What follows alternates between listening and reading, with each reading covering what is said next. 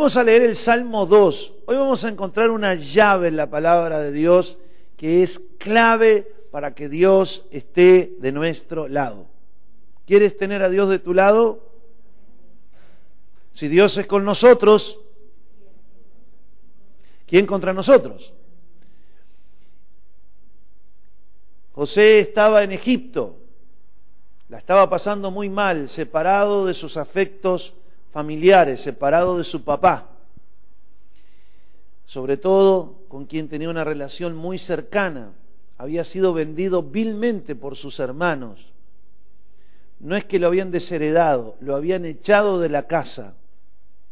Sin embargo, a él le iba bien en un país extranjero con cultura diferente, con idioma diferente. Y dice la escritura que todo lo que José hacía, Jehová lo hacía prosperar, porque Dios estaba con él.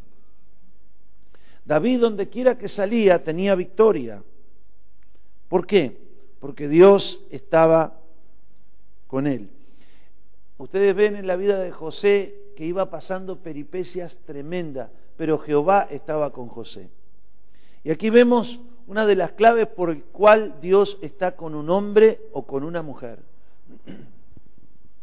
Es cierto que Dios es amor, pero hay personas que por más que mm, tengan a disposición el amor de Dios, no encuentran el, clic para poder este, experimentar ese amor y vivir los beneficios, los favores de tener al Dios de amor con ellos.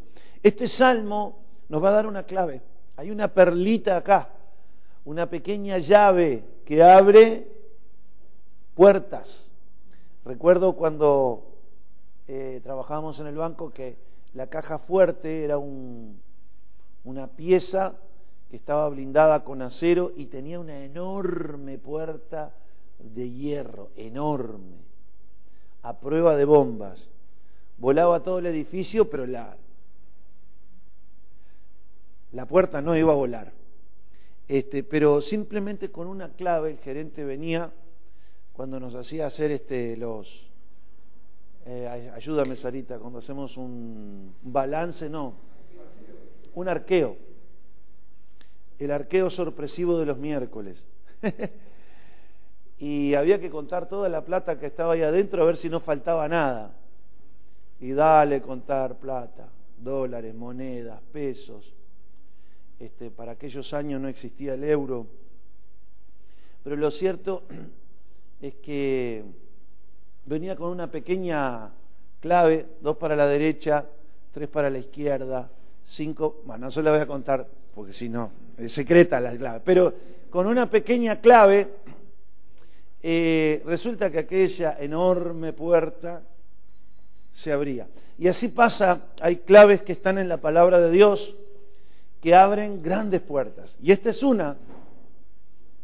¿Están listos? Vamos, vamos a leer desde el Salmo 2. Salmo 2.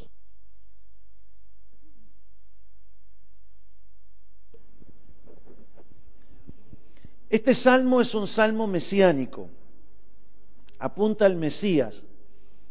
En breve va a haber un arrebatamiento de la iglesia para ser llevada a la presencia de Dios. Va a dar comienzo a una, a una tribulación y una gran tribulación de siete años.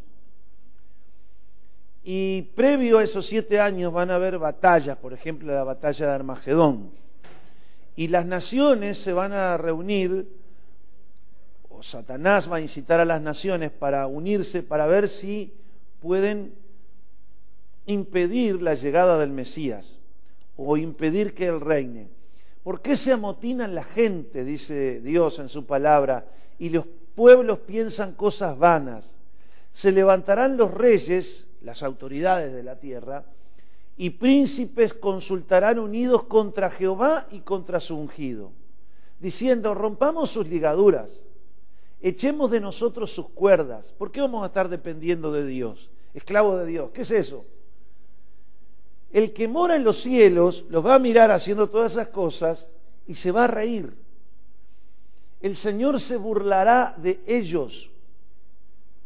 Luego hablará a ellos en su furor y los turbará con su ira. Y Dios dice, yo he puesto mi rey sobre Sión, mi santo monte. O sea, yo he puesto a Jesús para que reine desde Jerusalén como el Mesías. Yo publicaré el decreto. Jehová me ha dicho, dijo Jesús, mi hijo eres tú, yo te engendré hoy. Y Dios dice, pídeme y te daré por herencia las naciones y como posesión tuya los confines de la tierra. Esto es una conversación entre el Padre y el Hijo, entre el Padre y el ungido, el que Dios ha determinado que reine sobre la tierra en las próximas eh, en, los próximos, estadios que tienen que ver con la escatología, con las cosas futuras que pronto van a ocurrir y como posesión tuya los confines de la tierra. El Padre le dice, pídeme y yo te voy a dar las naciones.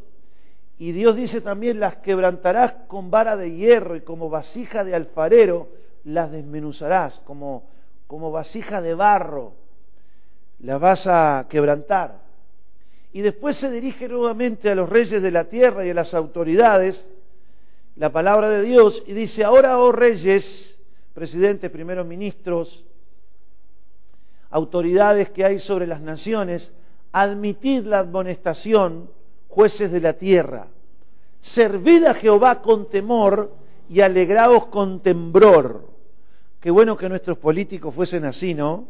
Que sirvan a Dios con temor y se alegren con temor, con temblor de ser servidores de Dios. Honren al Hijo para que no se enoje y perezcan en el camino, perezcan mientras hacen sus tareas, pues se inflama de pronto su ira y bienaventurados, por el contrario, bienaventurados todos los que en Él, en el Hijo, confían. Esto es el Salmo número 2. Pongan atención al verso 12. Dice, honrad al Hijo para que no se enoje Dios. ¿Mm? La palabra ahí, honrad, nashak, que es de una traducción un poco complicada del hebreo, pero eh, según lo que se, los estudiosos dicen que literalmente eso significa besar, besen al hijo. En forma figurada es sométanse a su autoridad, aún hasta besarle los pies al Hijo de Dios.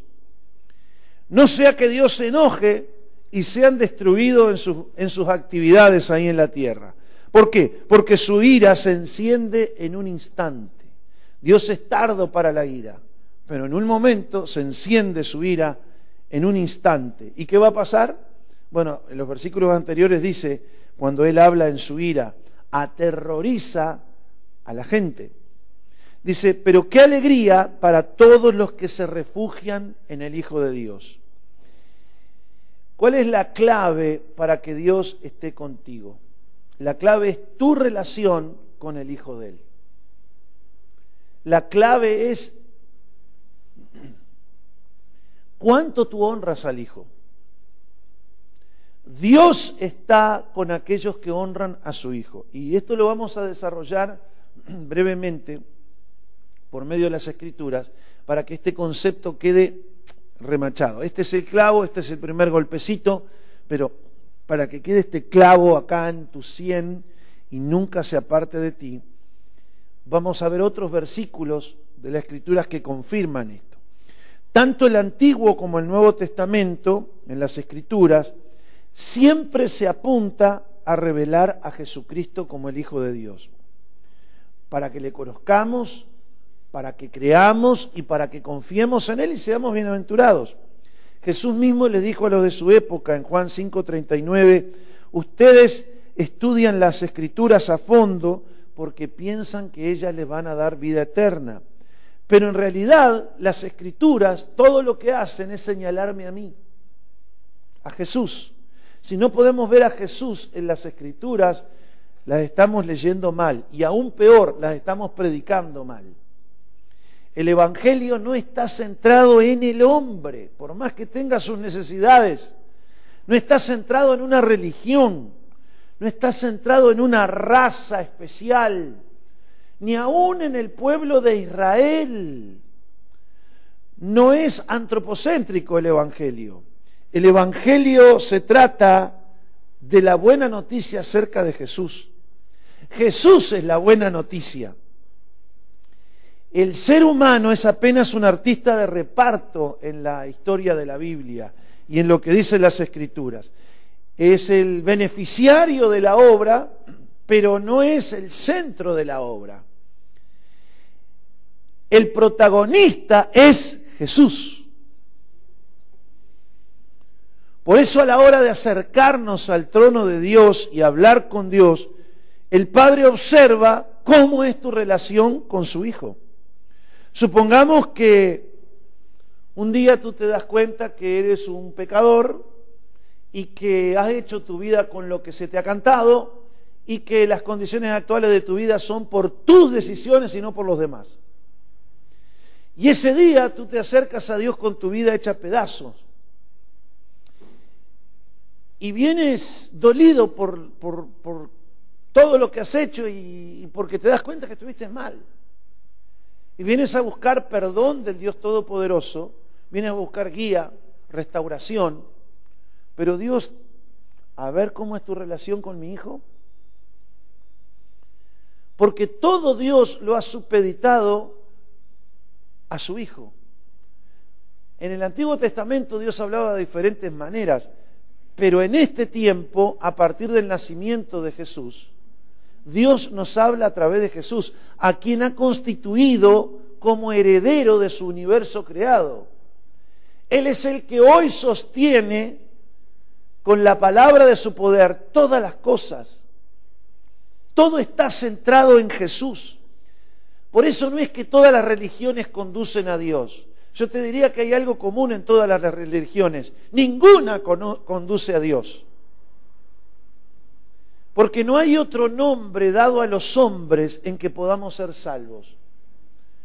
No hay otro mediador entre Dios y los hombres sino Jesucristo. Cuando nosotros predicamos el Evangelio e invitamos a las personas a nuestras reuniones o a una, sea eh, en un templo, sea eh, en un grupo familiar, nosotros no decimos, Ven a encontrarte con hermanos que son todo gente bien. O no sabes el pastor que tenemos. ¡Eh! Mi pastor sí que es bueno. Que Dios te libre.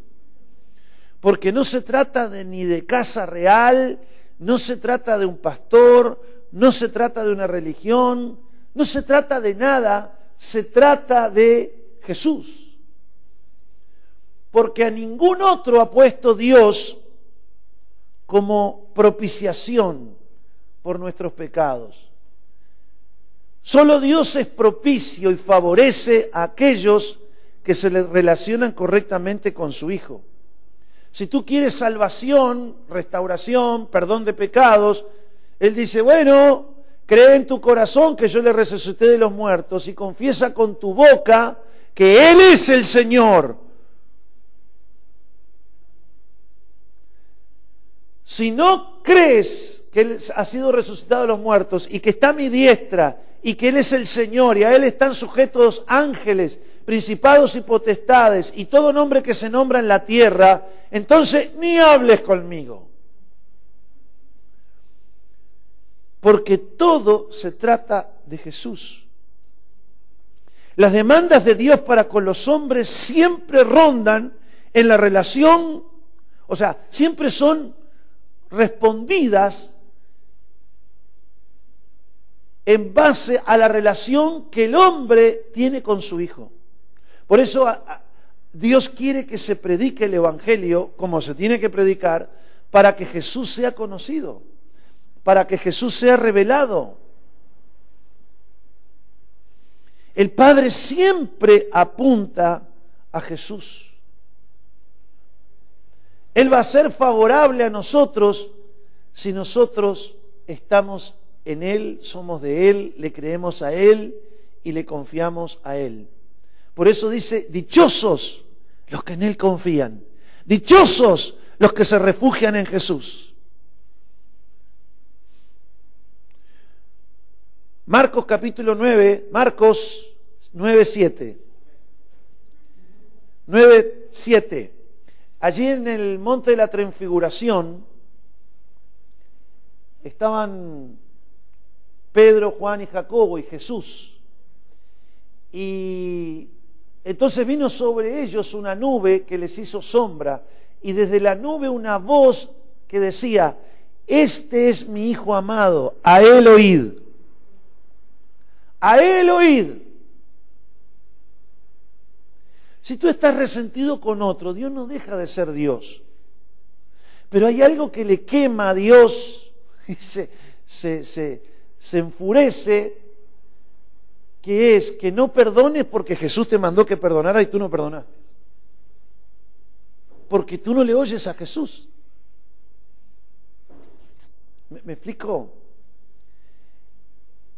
Por supuesto que Dios quiere que perdones porque vas a ser perdonado y porque, porque estás eh, condenando a otra persona, si no la perdonas de todo corazón. Y cuando uno no perdona de todo corazón, uno manifiesta continuamente ese, ese veneno en las actitudes, en las acciones, en las reacciones para con la persona con quien uno está resentido. Y Dios no quiere eso. Pero lo que Dios más le molesta es que Jesús te dijo que perdonar y no perdonaste. Porque Él dice, óiganlo a Él. Y ese oír no es simplemente de, de escuchar, simplemente, es óiganlo en el corazón. Vamos con otro pasaje. Segunda de Corintios 1, 19 al 21. Porque el Hijo de Dios, Jesucristo, que entre vosotros ha sido predicado, fíjense que Pablo, Silas, Timoteo, todos predicaron en el Evangelio. Pero cuando se refiere a esa predicación del Evangelio, Pablo le dice a los, a los corintios, porque el Hijo de Dios, Jesucristo, que entre vosotros ha sido predicado por nosotros, por mí, por Silvano y Timoteo, no ha sido sí y no. Escuchen bien, cuando predicaron el Evangelio, ¿qué fue lo que predicaron? Al Hijo de Dios. ¿Qué dice el Salmo 2, verso 12? El primer clavito que dice, honrad al Hijo. Ellos predicaron a Jesucristo y su predicación de Jesucristo no es, bueno, vamos a ver si, no, mm, vamos a ver, a veces sí, a veces no, no. Mas ha sido sí en Él, porque todas las promesas de Dios son sí en Él. Y nosotros decimos amén para la gloria de Dios. Por medio de nosotros Damos la gloria a Dios porque decimos amén. Dios promete cosas que se van a cumplir sí o sí, no sí o no, sí o sí en Jesucristo. ¿Cuántos entienden? Mirá, lo que yo te digo ahora tiene cumplimiento, pero en Cristo. Es en Él que hemos sido bendecidos con toda bendición espiritual en los lugares celestiales. Todo apunta a Él. Mis amados hermanos, queridos amigos, damas y caballeros, público en general, señores gerentes, señores directores, público en general, oigan, todo se trata de Él. Por eso, cuando aún nosotros predicamos las promesas de Dios y predicamos que Dios bendice, que Dios prospera, que Dios ama, pero esa predicación no viene como un resultado de revelar primeramente a Jesucristo, es vana. Estamos hablando solamente de, la, de una parte del Evangelio y no de la parte principal. Vamos a otro pasaje. Primera de Juan capítulo 2, verso 23. Primera de Juan capítulo 2, verso 23. Todo aquel que niega al Hijo tampoco tiene al Padre. Ah, negaste a mi Hijo, conmigo ni hables. Pero el que tiene al Hijo, el que lo confiesa, tiene también al Padre. ¿Cuántos quieren tener al Padre de su lado?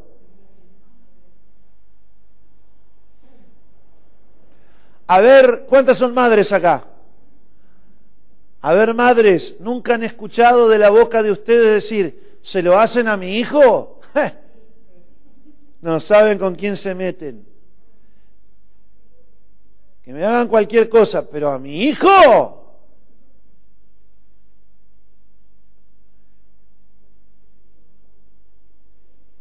Las madres normales son así.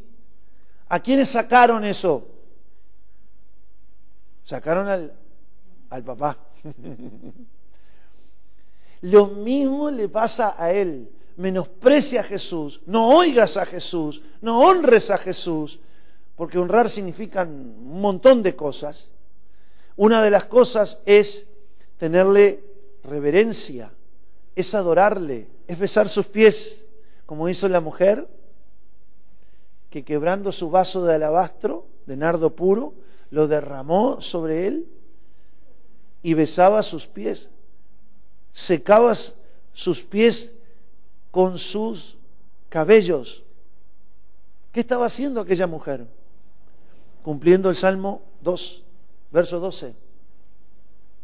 El que confiesa al Hijo, Jesús, soy tuyo, tú eres mi Señor y yo soy tuyo. Y el Padre dice, ¿me llamabas?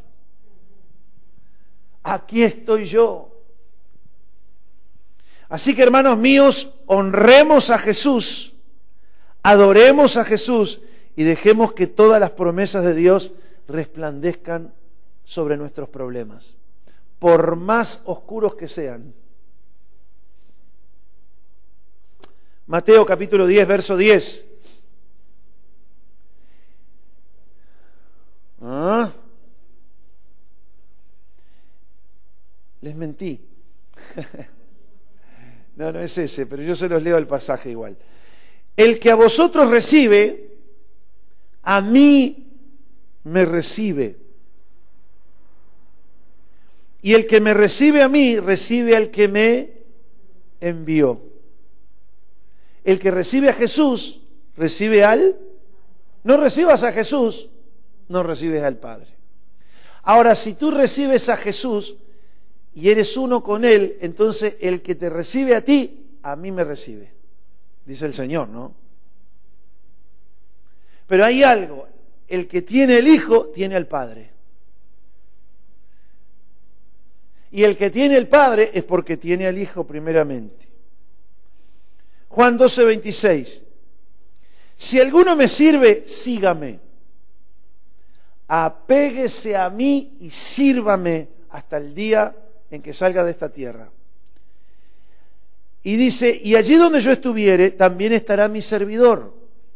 Si alguno me sirviere, mi Padre le honrará. Servir a Jesús es honrarle. Y si alguno le sirve, si alguno le honra a Jesús, mi Padre le honrará. Esto es, Dios honra a los que le honran. ¿Cómo te honramos, Padre? Honra a mi Hijo. Él la tiene con Jesús. Él ama a su Hijo. No le toques a Jesús, ¿eh? No sabes con quién te metes. Porque de pronto se inflama su ira y su enojo y mejor escóndete. Juan capítulo 6, verso 45. Dice el profeta Isaías que todos seremos enseñados por Dios. Así que todo aquel que oyó al Padre y aprendió de él, viene a mí.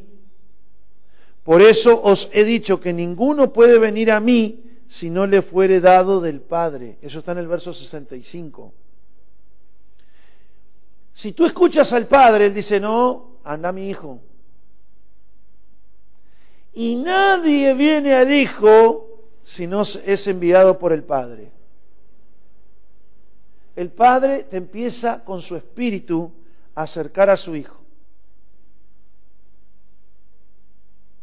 Y cuando llegas a su Hijo y le adoras, entonces el Padre te bendice.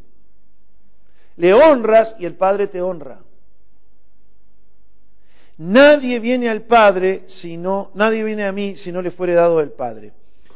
Mateo capítulo 16, verso 16 y 17. Ahí Jesús le dice a los discípulos, ¿quién dice la gente soy yo? Y ahí empiezan a cada uno a tirar fruta. Y en un momento le dice, ¿y vosotros? ¿Quién decís que soy yo? Y respondiendo Simón Pedro dijo, tú eres el Cristo, el Hijo del Dios viviente. Entonces le respondió Jesús, bienaventurado eres Simón, hijo de Jonás, no te lo reveló carne ni sangre, sino mi Padre que está en los cielos. Simón andaba, andaba buscando ser bendecido, andaba haciendo pactos por ahí y un montón de cosas a ver si Dios, este, es más, hasta los macumberos había ido hasta tirarse las cartas y, el padre le dijo, no, Pedro, estás está de la cabeza, Pedro. Yo te voy a revelar dónde puedes ir y yo te voy a bendecir.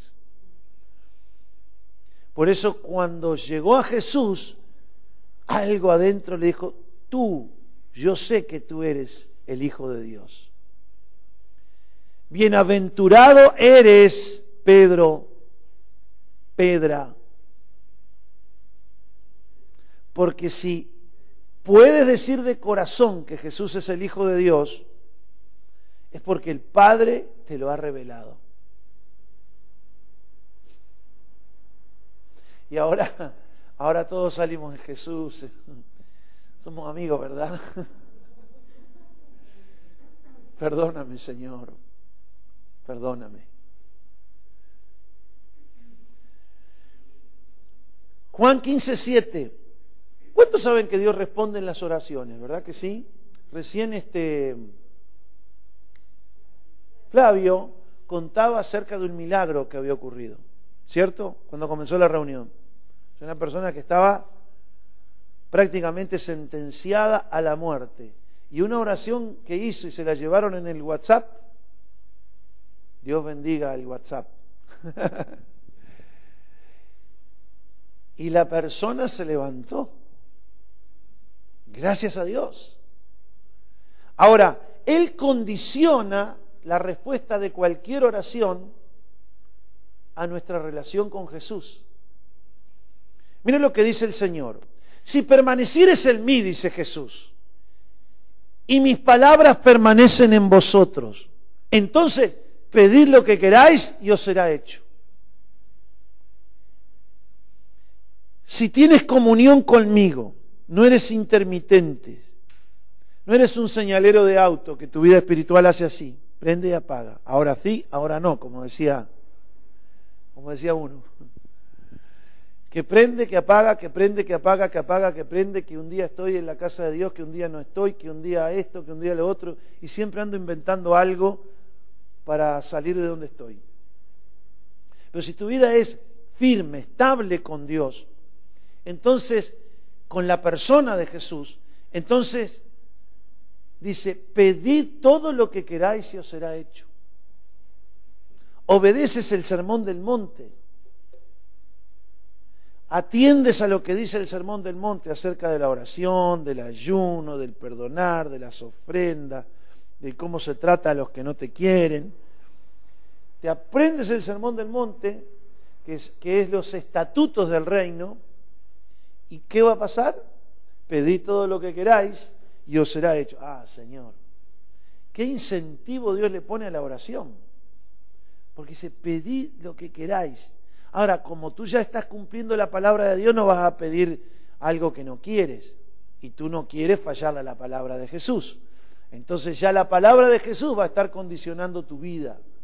No es pide lo que se, se te canta la gana a tu carne, no. Ya tu vida va a estar tratada por la palabra y ahí vas a poder pedir correctamente. El último, el del estribo, Juan 14, 23.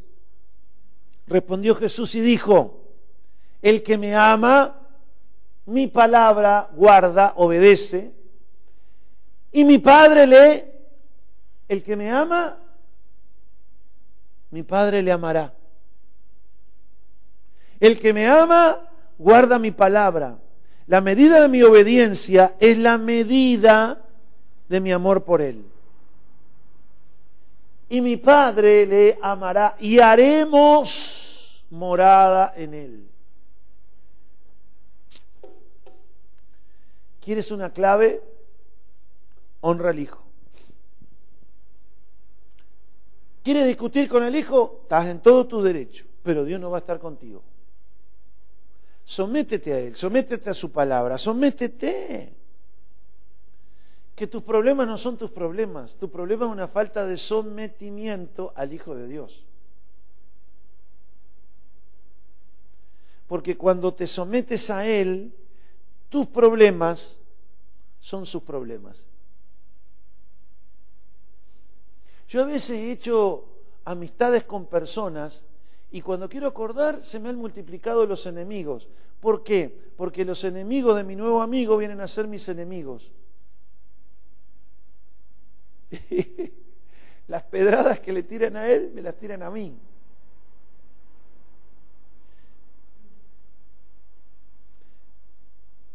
¿Por qué me atacan? Y porque lo están atacando a él. Así como también los amigos de mi amigo van a ser mis amigos, de la misma manera Jesús dice, vuélvete en amistad conmigo y tus problemas serán mis problemas y mis cargas serán tus cargas. Todos buscan lo suyo propio y no lo de Cristo. ¿Por qué les pasa eso? Porque no están verdaderamente unidos a Cristo. Porque si te unes a Él, todo lo de Él es tuyo, aún sus cargas. Su carga es llevar su evangelio. Su, carga es que la causa de Él avance, avance entre los hombres, que mucha gente sea salva. Esa es la carga de Él. Salvar, sanar, liberar. Y esa es nuestra carga. Y Él te dice, mira, hacemos una cosa, dame tus problemas. Y yo voy a sustentarte. Y tú te encargas de hacer lo mío. Y yo te voy a ayudar a hacerlo. Nadie da más sino Jesús. Ahora bien, ¿qué hace el Espíritu Santo? Porque nosotros somos débiles para obedecer a Jesús. No podemos ver a Jesús. Necesitamos espíritu de sabiduría y revelación. Necesitamos que el Espíritu Santo nos conduzca a Él. Necesitamos que el Espíritu Santo nos vigorice, nos hable a través de su palabra y nos muestre a Jesús para que confiemos y creamos en Él. El Espíritu Santo hace la obra maestra de conformarnos a cómo Él es, a agradarle, el Espíritu Santo es el estilista de la novia, que es la iglesia. La depila, la peina, la viste, la perfuma. Y la prepara para Jesús, para el encuentro con Jesús. El Espíritu de Dios viene para santificarnos, para sacarle el olor a pata a la, iglesia y prepararla para el Hijo de Dios. Y a su vez conformarnos internamente a cada uno más cada día como es Jesús. Segunda de Corintios 3, 18. Segunda de Corintios 3, Dice así, así que todos nosotros, a quienes nos ha sido quitado el velo por el cual no podíamos ver a Jesús, y ahora podemos ver y reflejar la gloria del Señor. El Señor, quien es el Espíritu, nos hace más y más parecido a Él, a Jesús, a medida que somos transformados a, a su gloriosa imagen.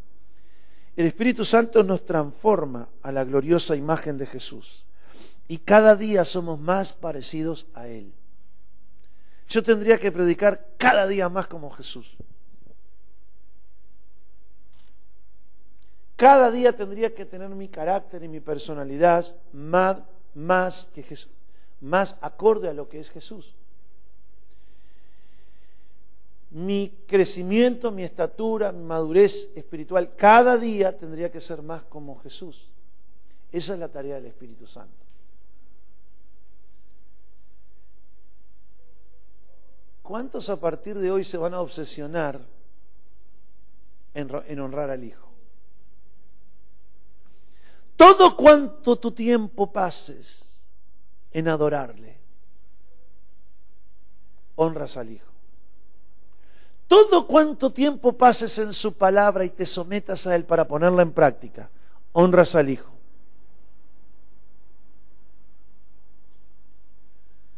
todo cuanto tú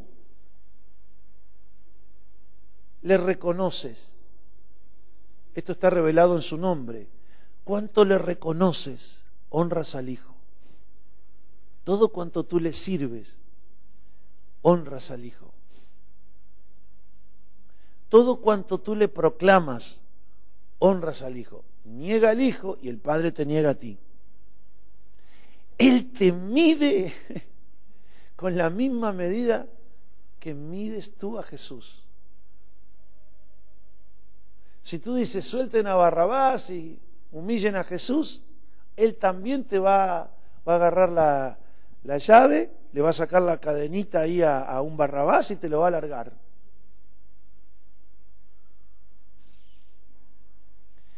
¿Honras con tus bienes materiales a Jesús? Honra a Jesús con todos tus bienes y el Padre llenará tus graneros con abundancia y tus lagares llenará de mosto. El celular no es para ver pornografía. Eso no honra a Jesús. La televisión no es para ver teleboberas. Es para honrar al Señor. No digo que usted no pueda mirar cosas, pero ¿qué, le alimenta la mente? ¿Qué le aporta a usted? ¿Qué le enriquece más el cerebro? ¿O qué se lo más se lo está secando? Honra a Jesús.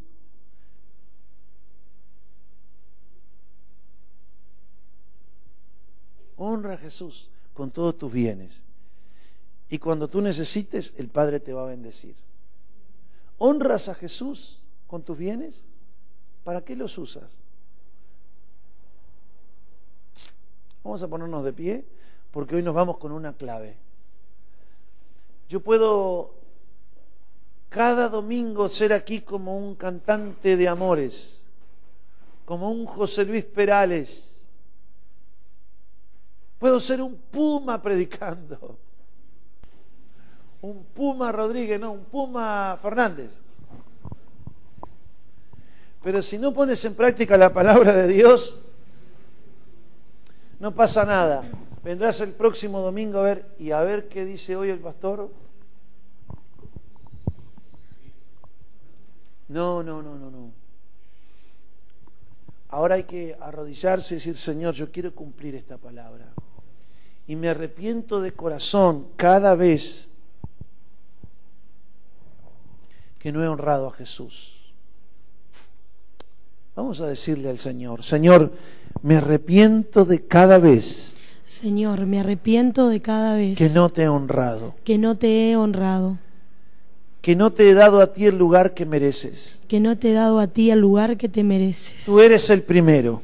Tú eres el primero. Mi primer amor. Mi primer amor. Mi primera lealtad. Mi primera lealtad. Yo no he estado a la altura de lo que tú a la altura de lo que tú mereces. Mereces. Tú eres digno. Tú eres digno. Que yo te dé a ti que yo te dé toda gloria y honor. Toda gloria y honor. Toda mi obediencia. Toda mi obediencia. Ocuparé mis días, Señor. Ocuparé mis días, Señor.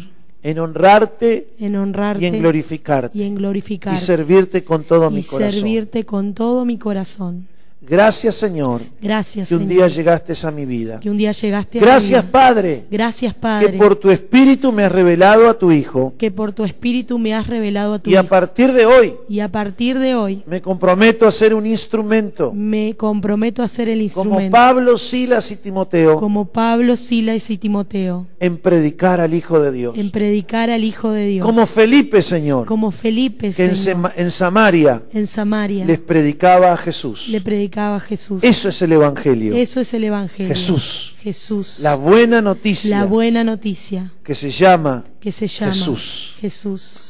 muerto por nuestros pecados, Muerto por nuestros resucitado pecados, para nuestra resucitado justificación, para nuestra justificación. quien vive y reina por siempre Quien vive y reina por y siempre sustenta todas las y cosas sustenta todas con las la palabra de su cosas con la poder. palabra de su poder. Amén. Amén. y amén. Amén. Amén.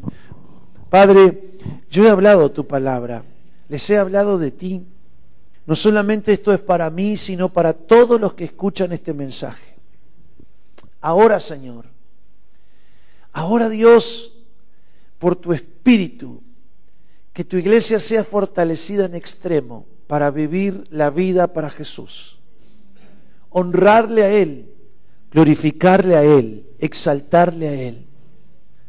Que todo lo que hagamos, de palabra o de hecho, le glorifique. Sabemos, Señor, que encontramos en nuestro ser las limitaciones de nuestra humanidad, de nuestra carnalidad. Por eso pedimos por tu Espíritu que nos fortalezcas, que desactives nuestro viejo hombre, porque fue crucificado ya en la cruz. Por el contrario, revístenos en espíritu, fortalécenos, que habite Cristo por la fe en nuestros corazones, y que sea Él el que por medio nuestro nos lleve a una obediencia completa y perfecta al Hijo de Dios. Gracias Señor te doy por tu palabra. Yo sé que tú lo harás, Espíritu Santo. Yo sé que a partir de estos días grandes bendiciones vendrán, Padre, porque honramos a tu Hijo y lo vamos a hacer con alegría, con revelación, lo, lo haremos con completa conciencia, Padre, de lo que significa esto. En el nombre de Jesús. Amén y amén.